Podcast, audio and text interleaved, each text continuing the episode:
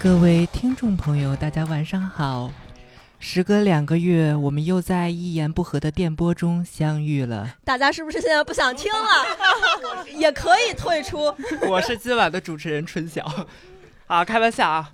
我是今晚的主持人肉。今天邀请到了三位嘉宾，两位是大家非常熟悉的豆豆和佳佳，也是一言不合字的钉子户了。大家好，我是佳佳。大家好，我是李豆豆。嗯，以及我们牙花子喜剧的即兴喜剧制作人好姑娘。Hello，大家好，我是好姑娘。嗯，今天为什么把大家拉到一块儿呢？主要是我们二一年度《决斗家人康姆迪》第一季的演出已经圆满落幕了，我们需要坐在这儿稍微做一个复盘，然后大家对于这个演出的一些好奇，我们也可以一起来解答一下。嗯。那刚刚过去的这个二一年，其实也还是挺丰富的。这个《决斗家人》其实也是在一个很微妙的一个契机下出现的，然后但是结果都很出乎大家的意料。嗯，我们觉得它是一个比较呃受大家欢迎的这个这样的一个即兴喜剧的一个喜剧产品吧。嗯，这样的话还是要当当事人自己说出来比 较不害臊一点哈。是、嗯嗯。然后想先跟你们两位聊一下，就是关于二一年八月二十号开始，一直到十二月二十四号这九期以来，你们两个的一个感受是什么？先请佳佳来说一下吧。嗯，我讲一下是呃刚开始是怎么样有的这样一个喜剧产品。呃，从我和豆豆进入单立人到八月份，应该是有差不多快半年的时间。呃，然后我们在创作 sketch 的同时呢，也不停的在这个喜剧呃即兴喜剧的这个拼场秀上有一些演出，但这个演出可能是。类似于拼场的这种性质，不太能够满足我们俩呃每周四的这个即兴长篇的这个排练的这个需求。对，而且拼场是不赚钱的，这个是主要原因。是是是是是啊，我们两个可能就是比较想有一个自己的一个专属于自己的舞台，而且之前也老有观众问我和豆豆嘛，嗯、说在哪儿能看我们整场的演出？对，因为加加入单立人之前，我跟佳佳已经演即兴喜剧两年了，嗯、所以我们想要一个固定的一个演出的。形式，嗯，对，嗯那个时候哦，三年了，哦，三年了吗？嗯、对，三年了。然后，呃，我就当时就在想，说我们能不能把这个东西做成一个秀，不是说完全是演出的形式，跟其他的即兴喜剧的产品呃分割开来。然后就找豆豆一起商量了一下，我们俩就写了一个策划案，有模有样的，在网上找了模板。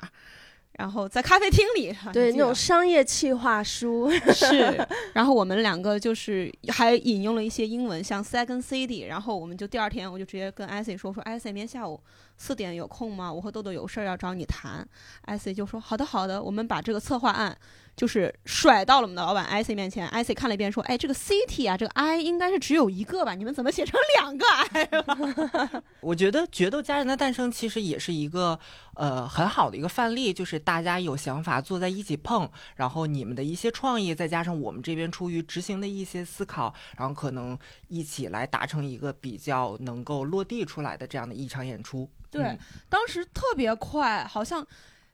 艾斯就直接找大家一起开会，说准备下下周上票，然后我们就直接开始拍照、海报设计，然后大家开始买道具，就也非常感谢我们杨花子的同事们，就特别快就执行起来了。对，嗯嗯，做出来也是感觉比较想要的，就是这种小而美的感觉。嗯嗯，那这个演出。你们两个最开始去设想它的时候，以及最后真的落地出来，你们觉得有哪些地方是不一样的，或者是说有超乎预期的部分，或者是有哪些地方是低于预期的？嗯，首先我觉得男嘉宾的配合度是高于我的预期的，嗯，所有男嘉宾的配合度，嗯，哦、呃，还有这个影响力吧，我也觉得是超乎预期的。可能刚开始想着就是，嗯、呃，大家冲着男嘉宾来，然后几期过后就。很多人冲着我和豆豆来了，嗯嗯，我觉得整体最后成型的样子和我们最早写企划书的脑海的那个形状其实是比较吻合的。嗯，本来我们俩预期的就不是不想把它做成特别严肃的演出的形式，就是想大家一起来玩儿、开 party 这种感觉，做的都比较吻合。那既然提到了嘉宾，我想说，呃，其实整场所有的九场演出下来，男嘉宾也是一个很关键的一个点，所以也想请你们两位以呃女主角这样的一个身份来盘点一下这整个的九期下来，你们对于男嘉宾的一些看法也好，还是说感受也好，以及说大家在一起配合的时候有没有什么一些值得分享的点？我印象最深，因为我出于很多私人情感。就确实是郝宇老师，哦，就是确实太喜欢他了。他能来，我也觉得很意外。然后他那场的效果，呃，也是我个人认为是最好的。总而言之，还是就是私人，就是作为作作为粉丝的一种情感吧。嗯嗯，可能不太客观。对我，我印象最深的是那个高嘉诚，因为呃。就是请了好多，就我们其实一开始请单口演员嘛，关系好的，然后后来自己的朋友都叫过来。像高嘉诚是我在奇葩说认识的一个很好的朋友，而且他来之前非常的紧张，一直给我表达他的紧张，而且他是没怎么演过即兴。然后之前我也有一点点。啊，有我倒不至于担忧，我会觉得就是玩儿开心就好，我没有抱太太多的期待。但是他那场非常好，就是我不知道观众有没有感受到，就是我跟佳佳当时复盘都讲，因为他是作家，他写书，他的那个编剧能力就是很到位，就是他演长篇的时候，整个的那个思路。就是和我们是完全吻合的，就是有一点像经历过长篇即兴训练的那种，就当时有惊艳到我们，就是他的那种表现，嗯，就对他印象还挺深的。嗯，那好姑娘呢？作为制作人来说，其实男嘉宾这边都会跟你有接触嘛，就是包括一些演出过程中的一些细节啊，什么之类的，你也都会跟他们这边来详细沟通。嗯，那从你的角度来说，我个人来说的话，我可能印象最深应该是毛东毛书记那一场，我比较喜欢这一场，因为在提提前彩排的时候，呃，毛东毛书记就开始在有就是，嗯，有在就是在毫不知情那个部分的时候，就有在帮我们想说如何如何能把这个演得更好。嗯，我是觉得他真的有在，而且他还带了一些小道具来，就是真的有在花心思的来帮助这一场所有家人演得更好。嗯，我会比较喜欢毛东毛书记，但当然其他男嘉宾也很好。是是 是，当然，我们要不然一期一期的来过一下。嗯，对，那我们第一期其实就是请到了贾浩，也是非常感谢贾浩，因为在当时我们自己都不知道这个产品是一个什么样的一个情况下，贾浩就非常的支持来参与了。对，挺感动的，而且。贾浩他最让我感动的一个点是，他为了我们整场的这个效果，他抛出了自己的一些嗯痛点吧，比如说说没有什么第二轮的经验这种，就当时他也是脱口秀大会第一轮也被淘汰了嘛，就愿意挖自己的这些点，其实是来帮助我们的。贾浩刚开始他来的第一期，他也就是在第一个环节和第二个环节里面的一个小游戏里面出现。对，其实他当时是整场也都在，然后到后面也是一直在看，啊，然后因为他我们这个项目才开始进行优化，第一场之后确定落地了之后进行对内容进行优化。而且啊，这个决斗家人前两期呢，男嘉宾是没有钱的，是的，后来就有钱了，所以贾浩是 真的纯帮忙，确实，而且他那天还我记得也没时间彩排，对，就是他赶场，好像是因为有别的工作，然后。哦，呼哧呼哧的跑过来，然后马上就直接开始了。然后他也不是说之前老演即兴，然后也没有太多时间去对什么流程什么的，就是完全是一个很匆忙的状态，但完成的非常好。对，而且他不是玩那个猴子上树吗？他后面自己就 特别迅速，当晚就要了视频，然后剪辑出来，特别感动。他在那个视频里面把我们两个。呃，标签打出来，艾特出我们的微博名字，然后到最后他说是我们俩的即兴喜剧的专场，希望大家多多来看。对，在自己的 B 站给我们宣传，是就是非常感。当然，主要讲了他自己幽默的部分，但是呃，但还是真的很用心，很用心，是就是售后服务做的很到位，但是他也没拿工资，我觉得是一个非常贴心的大哥哥。嗯，不知道他现在在上海过得怎么样？呃，应该还不错。作为制作人来说，哈，就是拿了一点点工资，还是有一点点的。嗯，还还是有一些车车马费在的。对，也就是一丢丢吧，我觉得几乎可以，对于贾浩来说，就几乎等于零了。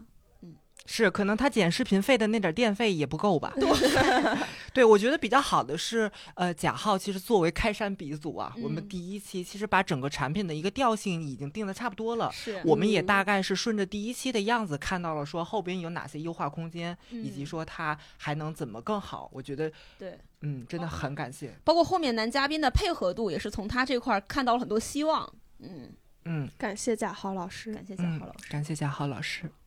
好，然后我们第二期就是请到了你们的老搭档，对对吧？嗯，嗯，他那会儿还叫张浩翔，是，现在已经改成了一个，新的名字、嗯张成朗啊。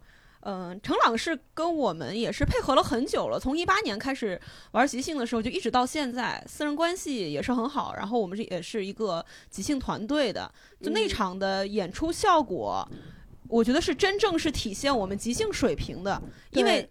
说实话，那会儿我和豆豆也还没有什么观众冲着我们来，然后他呢更是没什么名气，我们就是真的是 纯用内容和效果让让我们觉得那场是满意的。对，就给大家科普一下，就是我跟佳佳进入单立人之前，我们就一直在做即兴喜剧。我们的团队叫 Comedy 二十四 K，成员是呃我李豆豆，然后还有佳佳，还有就是张成朗，然后还有就是五六七。我们本来就是一个即兴团队的，然后。张浩翔来的，呃，张张浩翔，我老是改不过他这个名字。然后张成朗先生来，就属于是有一种我们老队友重逢，嗯给大家奉献一场即兴演出的那种感觉。嗯，就是纯展示了我们的水平，而且我觉得他那一期的毫不知情，就是电台采访，我觉得是到现在目前为止来说，算是即兴水平比较高、比较专业的。嗯，而且他最后的彩蛋表演魔术，他是提前了。两三个小时来一直在练习他的一个魔术，完全他也不练，完全不跟我们热身啊什么。啊就一个人在巴巴的在那柱子上面，就在贴他的那个巧克力。他就光花时间找托儿了。我觉得他找托儿的时间得有一个小时了。完了，他就是在现场找了一个观众，就是那个观众叫也叫五六七，后面求婚的那位，那观众都傻了，站起来说：“哦、但但是我不是托儿呀，你叫我起来。”然后张成朗直接来一句：“没错，全场只有你不是托儿。”啊，这这个这个真的是太用心了，太用心了。是，就是也是程朗那一期，我们看到了男嘉宾能够带来的才艺，对，能够达到一个什么样的一个程度。他那期彩蛋之后，后面就真的是都有压力了，就开始卷起来了。对，都会问，哎，上一个男嘉宾彩蛋表演的什么？我们说，哎，也就是一些特别优美、那个什么 精美的魔术吧。对就开始焦虑。而且说实话，程朗虽然我和豆豆不承认吧，他确实长得挺帅的。嗯，这也是嗯我们之前找男嘉宾，呃，策划这个项目之前找男嘉宾的一个要求，就是你不仅要有喜剧性，你还得长得得好看。但后面有点慢慢有点抛弃这个选项了。比如看最后一期就石老板了，什么这这也什么阵容啊？我们根本就忘记了初心，找了石老板。对，其实说到这个，我一直也会比较好奇，像程朗跟你们俩这么熟，你们还会觉得说他是一个外貌外貌很出众的这样的一个人吗？就是你天天在这个喜剧这个圈子里面泡着吧，你就看到程朗他这样的脸出现在喜剧的舞台上，还是觉得很舒心的。嗯嗯，就客观来说，他的五官是帅的，嗯只是我们可能主观已经感受不到了。但是，对台下小姑娘的反应啊，什么都都能感受得到。嗯嗯是。好，然后我们进行到下一位，下一位就是第三期的毛书记毛东了。嗯，毛东，对，我觉得毛东其实确实可以可以说的很多。嗯，毛东可以说的太多了。那天我一见到他，我那我说：“哎，你没做头发呀？”他又伤心了，因为他带了很多道具来。我问他第一句就是关于外貌的东西。我我个人是觉得，就是毛东他打扮是非常非常帅的，但他那天就比较随性。不过后来经在舞台上塑造那些角色啊什么，确实不需要很帅啊。嗯，是，嗯，他带了很多那个，就刚好姑娘说的好小道具，从包里突然拿了个扇子呀、眼镜啊什么的，他想万一能用到呢？，对，比如还有一本《如何讨富富婆欢欢心》的一个笔记本儿。对，他是真的是很用心，而且据他所说，毫不知情这个前前身是他和石老板一起讨论出来的。嗯，是的，对，其实也是他在这个环节有更多的发言权。是的，就十二月份宠粉节，我们做那个录像带的放映，嗯里边也有他们早期这个产品的一个雏形雏形。对，嗯两个人在那边聊王刚和护宝锤。是是嗯是，嗯，然后他后面呃剪纸条。我们不是放到 B 站上了吗？他那期的点击量和评论还是很多的。是那一篇到现在也是量很不错，就是那一篇其实也是很出乎我意料的一一期，就是。我不知道剪纸条原来还还可以那么合，就是因为大 大大家也都会问嘛，就是说你们的这个即兴是不是假即兴？那那些纸条是不是提前安排好的？但是真的不是提前安排好的。但是毛东那一期就非巧对太巧了，哦就是我觉得那个。对，就是那一场的剪纸条是我会记到现在，就是这就是即嗯兴的魅力，就有的时候会有我们也意想不到的那种时候出现，觉得好精妙哦，嗯那种感觉。是对，嗯，然后我觉得毛东也是比较放得开的那种，虽然说他也不是很有即兴经验，但是在舞台上跟豆豆豆在配合毫不知情的时候，其实也是很放、放得开的一个状态。嗯。而且他是有自己的喜剧审美和点，他能知道哪个点能戳中观众，也嗯。是一位非常专业的单口演员，所以嗯。在这个台上的呈现可能呃会跟我们达到一致，就这嗯。个审美达到一致。是的嗯，而且在才艺表演方面，其实我也没没预料到他会唱那样的一首，就是《嗯探清水河》，我以为他可能会唱更 popular 的，对情歌一点的，或者是什嗯么样的。嗯，他还是就是。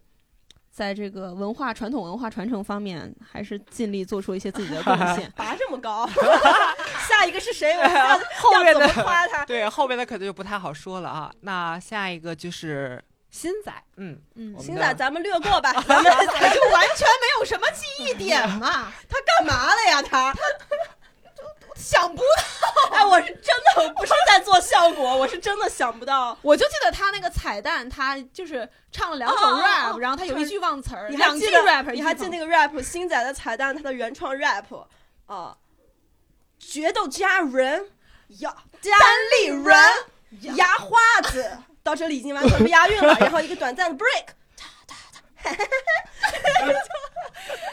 然后他又忘词儿了。他后面就两句词儿，第一句忘了，第二句他又不知道随便糊弄的唱了个啥。对他后面本来有一段快嘴的部分，rap 不最重要的就是那个快嘴，他把前面这些影子特别无聊的影子唱完，忘词儿了。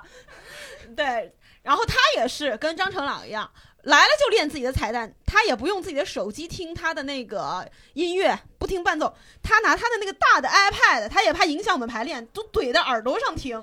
对，就在背了两个小时的词儿，然后忘了。是。他即兴的配合，我就记得他演了一个 idol 也还不错了，嗯平平无奇嘛，我觉得。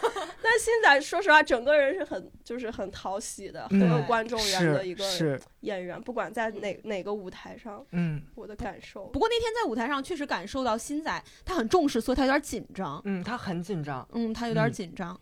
也是一个蛮专业的演员，怎么会紧张成这个样子？也搞不懂，反正，啊，那次之后我们的关系就更进一步了。是，就是他那一场的才艺，我记得我刚刚把手机举起来就结束了，是，嗯，所以也没什么珍贵的影像留存下来。嗯，那一期是我唯一一期没有看复盘的那一期，没看复盘视频。但是后边就紧接着跟他开始拍 sketch 了。是是是是是。现在我们仨私人关系非常好，我们有嗯小群，嗯就随便吐槽他都行，他也不会感到难过什么的。对，我觉得现在很好，就是他真的很，就是大大咧咧，完全无所谓，开什么玩笑他都很很 OK 的那种。他他没关嗯系，略过吧，下一位。好，迫不及待了。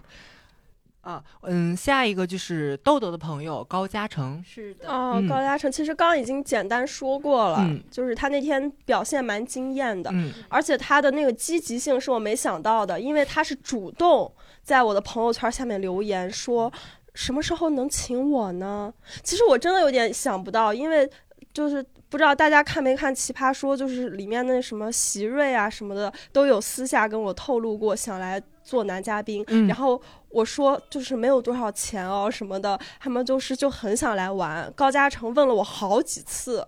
然后我就找好姑娘排期，说你可能就是排在对目前第三位这样的一个位，他也很开心。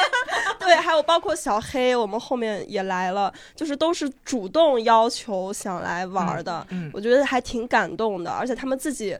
玩了之后跟我反馈说自己也一个是心情变好了，还有就是也学到了很多东西。他学到的不是那种什么具体的东西，可能就是一种一种心态，一种 yes and 的这种对对对，嗯这种感觉就是觉得挺好的，就还想来。嗯，对，是的，都说还想来。嗯，那佳佳这边之前跟高嘉诚有过接触吗？就是我完全不知道他，也不认识他。嗯然后那天我和高嘉诚来的比较早，豆豆稍晚一些来到嘛，然后我会跟他之间有点尴尬，然后他也比较容易脸红，但是聊两句之后，你就会。被他那种积极性给感染到，他就一直在问说：“哎，今日条，那那我们怎么办？我我我参与这个那个。”他有很多自己的想法，很多自己的设想，感觉他为这个节目做了很多东西。我也不知道他为什么这么积极，我不明白因为他白他是个平时做事就很认真的人嗯啊啊！真的很好的，很努力的对，后来就是整个那个长篇演完了之后，我就叹服，我没有想到他是没有什么即兴喜剧基础的人，他能够把这个思维这么巧妙的给他圆过来，对他可能只上过一两节那种入门的培训课、工作坊之类的。工作坊，因为本身自己可也做过一小段时间艺人嘛，会稍微有一些，呃，有些方面反应是比较厉害的。但是我没想到他的那种结构感，那么就是他知道怎么收尾，对他知道要靠回去往哪个方向，剧情怎么发展，就是完全出乎意料，就真的很惊艳，有被像一惊艳到个专业的即兴演员。对对对对对，嗯，我觉得他在台下其实，在跟在台上的那个状态其实是一样的。其实你刚才也说了嘛，刚见到他比较害羞，比较紧张。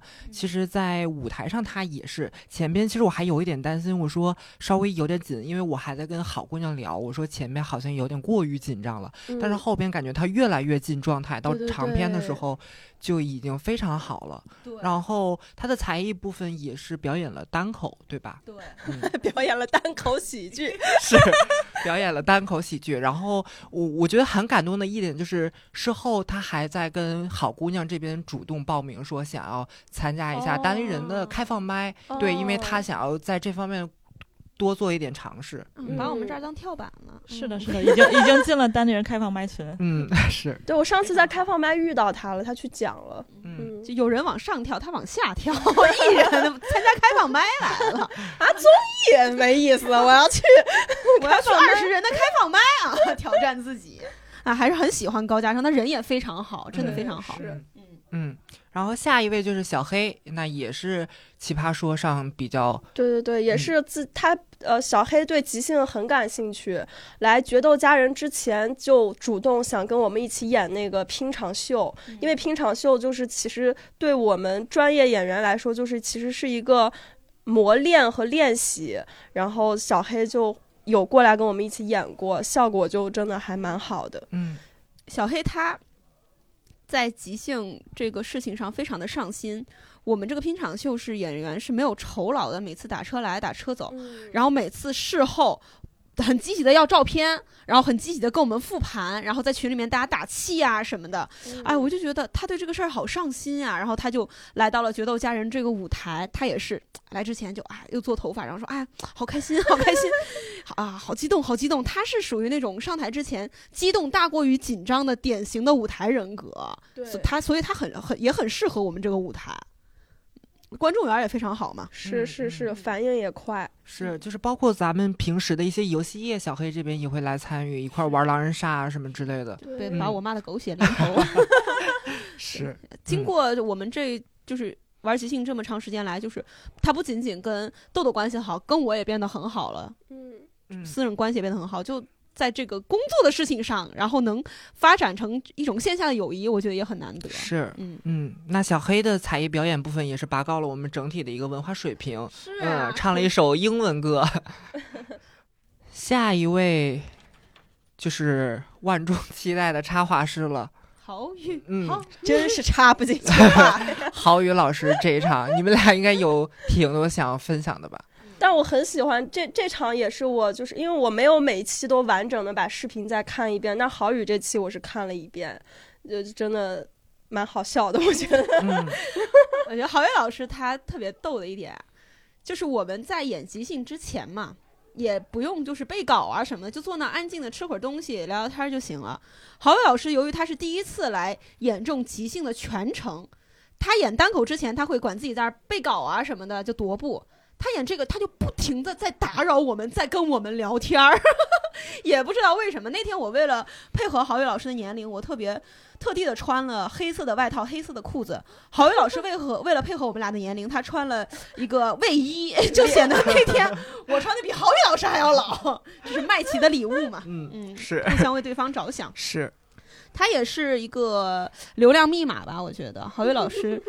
郝宇老师来那一期，基本都是冲着他来的，然后一出场就那个尖叫声、嘶吼声。一般我们都是今天我们也请到了男嘉宾谁谁谁，那天是我们今天也请到了男嘉宾，然后我我但我还是想把这个名字说出来，我就在一片欢呼声中特别声嘶力竭，郝宇，让你现在已经没有人在看我听我讲什么了，对对。已经已经没有人在没有人在意我们两个在台上在说什么了，大家就期待着郝宇老师的出场。嗯，是出场也是非常的精彩，上来就抛一些梗。因为出场这个我们是有自己呃固定的介绍这个节目的台词的。他在台上呃有足足一分多钟没说话，那是他全场 唯一一次 闭嘴最长的时刻。对，我觉得那一场其实郝郝宇老师就是老艺术家的风范，可能就是不想要呃说给大家造成不太好的一些效果，所以说他整场在台下也是非常紧张的一个状态，就是包括说可能不太会 cue 到他的点，我们想说让他稍微休息一下，也完全不去，然后就在那个上台口旁边。对，嗯，我我们本来说长篇想邀请郝宇老师一起演的，他说他不演。他说他这个怕他演不好，后来怎么地，他就自己也就上了。我是找了一个什么样的契机把 Q 出来呢？就我们俩在那儿演前面的时候，他一直在旁边笑特别大声，我感觉他有他有上台的欲望，有冲动，因为他笑的特别大声。他要是就是不想上台，他躲在后面偷偷的笑就好了。他好像给我释放了一个信号，我想上台，妹子 Q 我，我就把他 Q 上台了。他也不负众望嘛，也非常松弛。这个舞台就是他一上台就跟那教父似的。郝宇老师当时在测台的时候，就一直在问我说：“他们俩这个什么时候结束？他们想就是在不打扰你们演出的情况下，在下一段的时候，在下就是他在找空，对他在找空想上去。我说你就随时上，随时上。我鼓励他好久，然后终于。”正好正正好赶到你们 Q 他，然后他上去了。我 Q 了他一下，他上，他就太想上了，我就能感觉到他很明显。前面还说，哎，我不上这长篇，我我整不了，你们俩整。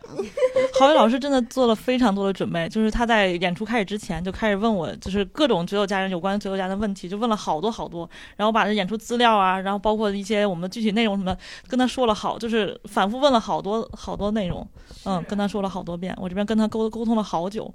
怎么感觉是他听不懂？岁岁数大了，有些耳背，可能 还是说他那个字儿太小了，他就他就非他就非常怕他，因为没有太多即兴经验而影响到。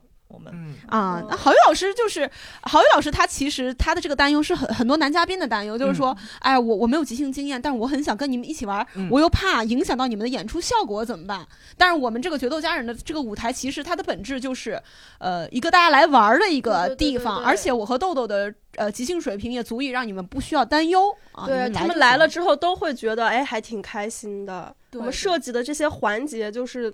都是有考虑到这些方面，就真的可以把男嘉宾的自己的魅力散发出来，而且是很好玩。真的不需要你有什么即兴技巧或者是专业水平什么的，你来你玩就行了。对我，但我觉得很重要的一点是，这个男嘉宾是呃，要么是好朋友。嗯，对吧？就是大家是那个气场是合的，或者是关系比较好，或者是敬重的艺术家。对对对对对对对，或者他自己他本来就是在喜剧这方面，他是对对对对对对，其实有输出的，都是可以的。嗯。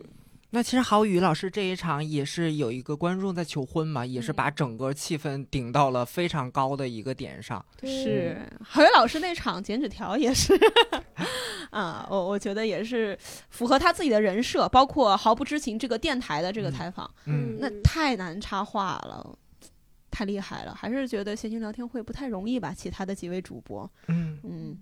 但我觉得郝宇老师强，其实也强在这一点，就是他在插画的过程中也在很好的把控那个节奏，对就是他没有说把话插的很尬，或者是说让对对对对对对嗯他就大家爱听他插嗯话，是他的这个插画，他自己玩出了 game。对对，不断的翻番儿，嗯这个就就很好，很很厉害。而且，其实我当时有点担心说，呃，说出哪些话比较过，他会就是说不开心呀、什么？没有，他完全没有，嗯他完全把自己就是降低姿态，愿意跟我们一起玩儿。还有老师，respect respect。respect，好，我们下一位，嗯，我们下一位要聊一位隐形人，就是皮盆。嗯就是皮盆，其实我们也是把它定好了，说在哪一期来上嘛。结果他那一期就刚好赶上北京这边疫情的一个反复，所以说嗯当时那场演出就被迫取消了。嗯，那皮盆这边你们两个私底下其实应该也也是会有很多接触吧？对，有交流。我们本来嗯每周四会有一个长篇即兴的排练的群，嗯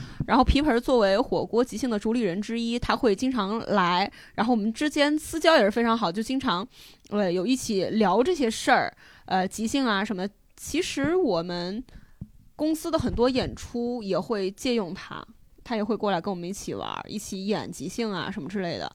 他为这个付出了，其实前期做了很多准备。他在见到我的时候，他会说：“哎呀，我这彩蛋怎么办呀？我这一直想什么？”我说：“你来个二人转吧。”他就真的就回去就是有在练，但是他这一期就取消了，非常可惜。见到他也有一丝愧疚了。嗯，那我们制作人关于这一期也可以做一些解释。就是当时十一月份，整个北京疫情就很严重，然后郝宇老师这一期也就是，呃，也不算顶峰，因为这这郝宇老师这一期的确是当时都跟派派出所报备过了才可以演的，然后但是到后边皮盆这一期的话，就真的是因为疫情太严重了，然后实在是所有的场地都不 OK，就是联系了很多很多场地都不 OK，然后才被迫取消，其实还是挺难过的，嗯，我们争取后边补回来，嗯，肯定会补回来的。嗯，嗯，然后下一位就是教主啦。那教主其实定教主也还是有一些很 tricky 的点在里边。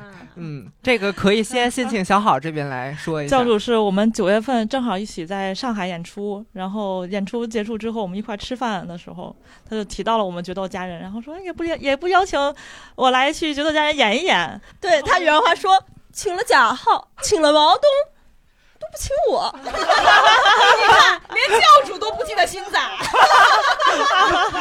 这举例都没有行，都是自个儿公司的。我们真的是就是怕他太忙了，然后也怕人家没档期，结果人家自己是有意愿的，我们就很，对吧？还挺开心的对，因为那个是呃教主最近一直在巡演嘛，然后其实周末都是没有档期的，嗯，嗯，其实我们就是一个不敢想的一个状态，对，就每天都飞。在天上的一个人，我们不知道什么时候能把他，拉回来。包括后来教主这次演出也是改了很多时间，然后才排的十二月份。嗯，嗯，教主他在台上，哇，就是一上来他就想要把这个气氛就是烘托到最顶点，跟他的单口是完全是一个风格的，是 上来就开始在这儿嘶吼。呃教主他是决斗家人唯一一个花自己花钱买了彩蛋道具的，呃，是他那副扑克牌真的很不错，那个品质超听说很高，贵呢，是嗯听说五十多块钱一副呢。是他自己叫的闪送，自己叫的拿过来。是，嗯嗯，我觉得教主的能量跟热情是从他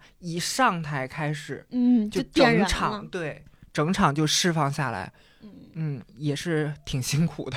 对，嗯而且他其实他的即兴水平也是有点超乎我的预料。他人物这方面，嗯，在塑造人物这方面，我觉得他有一个自己的想法。嗯，当然，嗯，嗯包括演这个一个 walk on 的角色，就中间出来的一个角色，他也能把他自己人物的特点演特别好。他不是那种全全程嘶吼的，就演教主他自己，这不是他，嗯他有在塑造人物，嗯。嗯因为他单口风格很明显嘛。是他演四零三的小男生，我就会真的觉得台上的那是一个小男生，哎，就是嗯他说话的声音啊，包括说他的一些状态，嗯，就是还挺不一样的。嗯嗯，还是有经验的演员。对，嗯教主之前也一直在有学习即兴，嗯然后也在有之前跟石老板他们组了组建了即兴团队，一直在练。其实教主是暗自在一直在一直有在对就是为了上我们这个舞台，对，包括最近他也还在跟其他团队一起排练。是他其实一直没有放弃研究即兴。是的，嗯是的，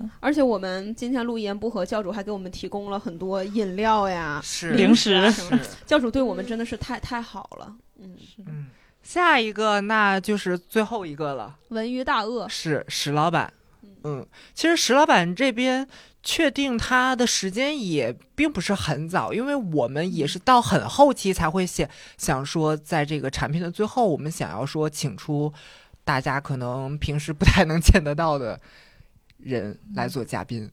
嗯，而且石老板也很久没有在舞台上演出过了，包括嗯，单口。对对对，就很久没有在所以所以那天就跟打了鸡血似的，一上台疯了，也不好好塑造人物，就在那儿就抢抢是戏霸，即 兴戏霸，又打我，又让豆豆去做饭。我一上台让你去做饭去，我就下，然后但我太想露脸了，因为我感觉到了你的无助，因为你们俩已经那个对话已经没有在推动剧情了。对我说我是不是得上台说一句？但是我已经去做饭了，怎么办呢？我又上来说，哎呀，我饺子馅儿没拿，然后他又说你做饭去，我就搞得豆豆在台上说啊，我我我又做饭，他已经两个那个环节都让豆豆下去做饭了，上来就跟观众击掌，就第一排哐哐哐哐哐就开始击掌嗯，啊，又给我头摁下去，又拿标枪扎我，就各种。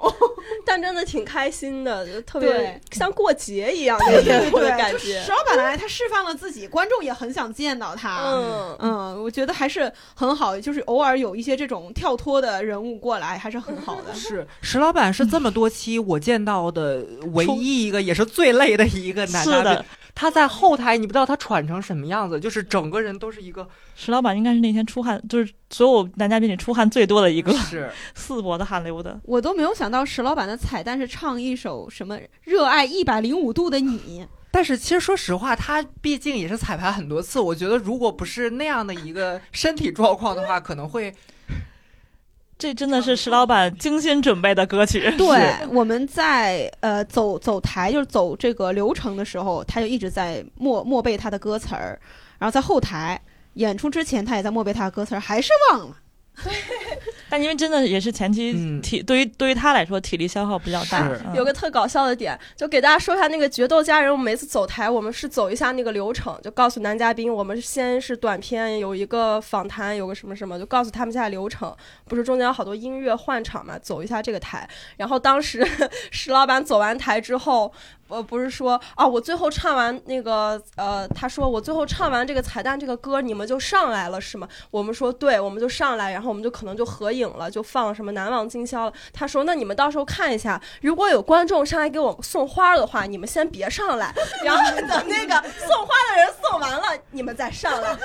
我说好，然后我就是他说完谢谢，就真的有人上去送花，我就说我在后面躲一下吧。嗯结果那人买了三束花，把你们俩就 Q 上去了。对，我们俩就 Q 上去了。哎，他的送礼环节真的很久哎，就是送了花，又送了蛋糕，又啊送了珠面食珠子，对，送了一些嗯面食，西北人爱吃面食啊，然后后来跟好多观众合影，嗯我感觉那天来的观众应该都玩的挺开心的。是不是还有深圳专门抱着蛋糕飞过来的？哦嗯哎，石老板那期毫不知情也很好，是是，嗯，他前面那个上来之前先跳一段热舞，他后面有点站不住了，我去扶了他一下。啊，后来也还还问了他，就是说，哎，你们你在录像带的时候怎么没有提决斗家人？都聊到即兴了，就郝宇老师在提。他说，嗯，对我来言只是来社跑一个通告而已。他太爱逗我们了，老想让我和豆豆为他争风吃醋，但这一招实在用烂了。石老板，你换一招吧。好，那我们自己也盘点了，说整个九期下来大家的一些感受以及印象深刻的一些点。那其实我们在录这一期节目之前，也向大家征集了一些问题。那有一些我挑出来了，从五万七千四百三十二份问卷里边挑出来了别这吹牛了。对，我就把所有的问卷都拿来了，然后也是跟你们两位聊一聊，有一些是关于你们两个人的，然后有一些可能是关于演出本身的。那呃，制作人这边也可以一起来回答一下大家的一些好奇跟疑问。嗯，来，首先是第一个问题，来自七七，你俩是闺蜜吗？还是演的？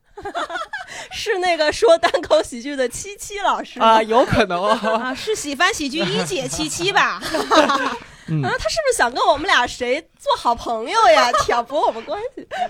我跟豆豆的关系其实是属于大家如果谈恋爱就知道，应该是属于七年之痒这种关系。对对对，就是已经结婚到一个冷淡期的这么一个。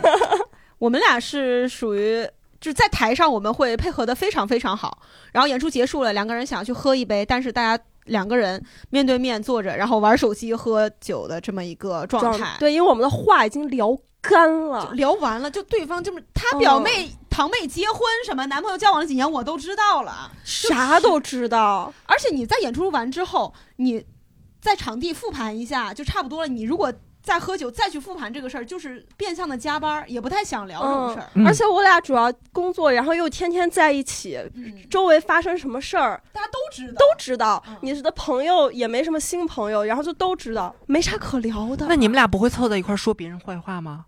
以前也都说干了，感觉身边没太多坏人，就要硬要说别人坏话，就有点太硬气，也不能硬说，是吧？啊，肯定也有过，对，就就是说说别别人啊，就聊聊自己。但是豆豆骂骂新仔，对，骂骂新仔。然后豆豆谈恋爱之后稍微好一点，我就跟他打探打探。然后打探打探嘛，她男朋友也挺宅的，也没啥好说的。对，现在就是大家生活圈子太一致了，对，身边人啊什么都基本就都认识，也都了解，玩嘛都在一块玩。现在有点像那种感觉，就是。就是都不希望别人把我们名字叫在一起那种感觉，就像对，有点像 S H E。我希望你管我叫田馥甄，不要叫我 S H E，你就叫我李豆豆，别叫豆豆佳佳。对 对，这种感觉。而且老有人把我们俩名字叫错啊。嗯，对，对我俩关系就是这样，就我俩基本啥都能说。嗯，对，现在就是我们俩。是圈子里面没认什么新人什么的，嗯，就就是就是很好，就是很好，这个毋庸置疑，就是老七老七的状态了，老七老夫老妻，老七老七，对，老七老七的状态，对，好，就谈了很久的拉拉，对，下一个下两个问题吧，因为我觉得这两个问题放在一块儿还挺合适的。第一个问题是来自笑哈哈哈哈哈哈哈哈，呃，有六个哈，呃，问两个女主角平时会吵架吗？然后这儿还有一个说。是来自大宇，两个人打架谁比较强一点？嗯，我觉得我们两个没有真的争执起来过。对我们一八年认识，我们好像如果是大家理解的那种吵架，就哇哇没有没有过一次都没有过。对我们好像最多的就顶多是讨论，针对一个问题，而且我会比较敏感，然后会觉得，反正反正我自己是这样。比如说，我觉得某个事情佳佳是不是不开心？或者怎么样，嗯，如果我觉得是小事儿，我就当不知道，因为我知道佳佳的性格，她第二天就好了。然后，如果是我觉得她可能心里会有疙瘩很久的事儿，我是会选择咱们聊开，或者就讨论，就不会带有，我觉得我是不会带有情绪去聊。我感觉我跟佳佳都是这种人，我们是就事论事，我们不会。特别带着某种偏激的情绪去故意去争吵，或者是怎么样？因为我们两个都不是属于那种吵了之后就把这个事儿就是。就感觉能够吵起来的那种人，可能是属于那种，比如说豆豆，他迟到了很久，然后我就在那儿生气，我说，哎，他怎么又迟到又迟到了？然后他来了，他可能感觉到就是我有点不开心，他说，哎呦，姐姐啊，你今天好漂亮呀，你的耳环好，他特别故意，然后我就感觉到啊，他其实是给台阶下，那我就顺坡就着就下了。因为如果我们在演出之前，我们这个情绪持续很久的话，在台上是不可能配合的好的，而且也没有必要，就是说因为这件事情我们俩真的争争执啊、吵啊什么，因为这个。就对我们两个来说是没有意义的。嗯，对，我会判断那个佳佳，因为我俩太熟悉了，他很知道这个度，我就很生气。那我想知道，就是说夸你漂亮的这个招式，在迟到多长时间范围内是有用的？我知道，所以我知道怎么用。就是有一次，他是真的生气了，就是我感我能感觉到他可能会。你是第二天才来的是吧？不是，有一次我感觉年来的，我感觉他可能会生气一下午，不是说我叫一声啊好漂亮能解决的事儿，于是我选择了沉默，然后因为我他就第二天自己就好了，就北京话叫装孙子，对，然后但我会故意跟别人聊天，显得我好像没什么事儿，我想让用这种。呃，氛围影响到他，让他觉得，我觉得这是一件小事儿，我我觉得这个事儿能不能影响到他，然后他第二天可能就好。但如果他只是判，我就自己判断，他只是百分之二十三十有点不爽，我就会在他迟到还在系鞋带的时候拿两块巧克力之类的东西，赶紧赶紧看看我家有啥，说哎要不要点个奶茶，然后去了，要佳佳。真漂亮哇！就他能感受到我的那种刻意，应该也觉得挺挺逗的吧。你面对一个这么谄媚的人，你就没有办法就是发脾气，因为他平时他不是这样的人，他不是说见了谁他都夸。我是属于那种，比如说见了谁都想夸两句。他这样做他是有他的目的的，你能感觉到他的目的，就就感感受到了，也没有必要，觉得确实没有必要。因为你生气了，他也不会改。对，我是绝对不会改的，因为我迟到是我不会耽误那个正常排练的进度。我是不喜欢，就是那种，嗯，我是哎说有点那个，反正我主观觉得我不喜欢那种效率很低，就我不喜欢到场地一直等，我不喜欢那个等的那个时间，我喜欢把时间分成块状。是你喜欢让别人等？对，我喜欢让别人，就就有一点自私啦，但是我就是。所以这是我跟他合的原因嘛？就比如说，有的人可能受不了我这样，然后或者是就是我也是被你磨出来的，就刚好契合，就互相对磨合，就跟夫妻一样。我我是属于那种呃喜欢比较准时或者是提前一一点点到的那种人，也不是说真的是我特别守时啊什么，我就是想要站在道德的制高点那种，就别人迟到了我可以指责他，嗯。啊。嗯，我就是这这两方面就是我们就是比较不同，但是也也就是大家都能够。这么好几年下来，就感觉也是相安无事的，嗯，就习惯了彼此。对我们甚至严格意义来说，连争执都没有过。对对，可能就是说过不说话一会儿，沉默一会儿。对，也就最多的一次，也就一个一两个小时。嗯，就不怎么说话，然后过会儿还是就是演起来就好了。嗯，就是彼此还都能保持一份冷静在。嗯嗯，就感觉不说话，这个是对我们两个之间最好的一个处理。对对对，嗯嗯。那呃，这个其实是心理层面的嘛。刚刚那个问题是说两个人打架谁比较强一点？我理解的可能是体能上面。嗯嗯，那那显然是我。嗯嗯，豆豆比较弱不禁风嘛，我在就是体重上、体格上会。你打不到我，我还没到。让 我知道，我知道你家住哪。然后下一个问题是问佳佳的，想知道佳佳和影视圈的恩怨情仇，可能是因为你的简介上会写。被影视圈 PUA 至今嘛，嗯，然后以及有机会再看豆豆上奇葩说吗？嗯，没有，请佳佳说一下他。嗯，话也不要说的太死 啊。我跟影视圈的恩怨情仇，之前在呃我们第一次上一言不合的时候，呃其实聊了很多，大概也就是因为相貌的一些原因，呃，然后嗯不停的被 pass，大概就是这样，就是因为相貌，然后也很感谢我在。呃，演喜剧之后，大家对我外貌上的一些夸奖，给了我很多信心。嗯，感觉现在自己很有自信。反正演影演影演影视剧那几年，就是感觉自己一直感觉自己外貌，嗯，不不不太好。因为这个是被 pass 的最主要的一个原因。很多角色，包括试戏啊，什么戏都过了，但长相不行，劝我去整容啊什么之类的啊，也是幸好没有动过。很感谢大家对我的支持。嗯，好，下一个问题。九个男嘉宾谁最有吸引力？这个吸引力我不知道他指的是什么吸引力。他是就是喜剧上专业上的吸引力，还是单纯的性吸引力？我不明白。那我们就说最好答的那个吧，性吸引力吧。就是性吸引力，你这种词儿，比如说你用在什么郝宇老师啊、教主这种已婚人士上，你就感觉特别冒犯，对不对？嗯，我感觉，反正我们之前私下就是聊的话，我的答案就是肯定是毛东。嗯。豆豆呢？嗯，都没啥吸引力，都不是这个类型的。他们都喜欢早到，我喜欢跟我一样迟到的男人。你得非得选一个，这个是得非得选，你不然显得我特猥琐。非得选一个，来让我看看刚刚的名单。性吸引力，哎，我们来盘点盘点：贾浩、浩翔毛、不要不要加小黑、郝宇、皮盆、教主、石老板。悬念性吸引力，嗯，就毛东或者贾浩吧，对，两个人都行啊。那我我还是毛东贾浩，我还是选毛东。哦，嗯，因为我很早之前我就已经自称是毛东的媳妇儿了，我到后面都给他叫洗脑了，毛东都以为我们已经结过婚离了。啊，我我们不是结婚了吗？嗯，再重婚了，重婚了。那顺着这个问题，我们问一个制作人艾伦这边的问题啊，我们一言不合制作人艾伦。对，因为我们观众的问题呀不够，我们的工作人员写了好多问题，不然录不满这一期。大家根本不好奇我们，我们还找王姐设计海报呢，是为什么一个嘉宾盘点那么久凑时长呢？嗯，因为我觉得艾伦这个问题其实跟刚刚那个很就是很类似啊，就是爱搞杀，咱们私底下都玩过啊。然后那我就随机挑三个吧，你们俩各自回答一下，好吧？好，嗯，不要出的太刁钻呀。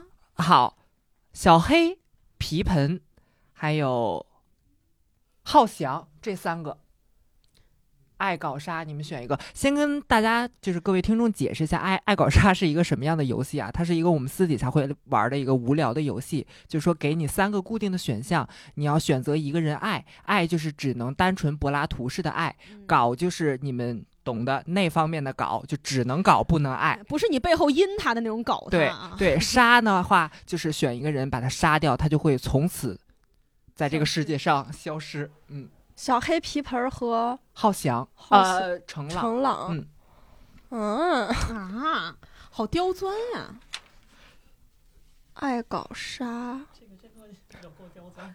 浩翔跟程，哦妈呀，浩翔跟程朗，杀小黑，因为小黑应该对我不感兴趣。还有谁啊？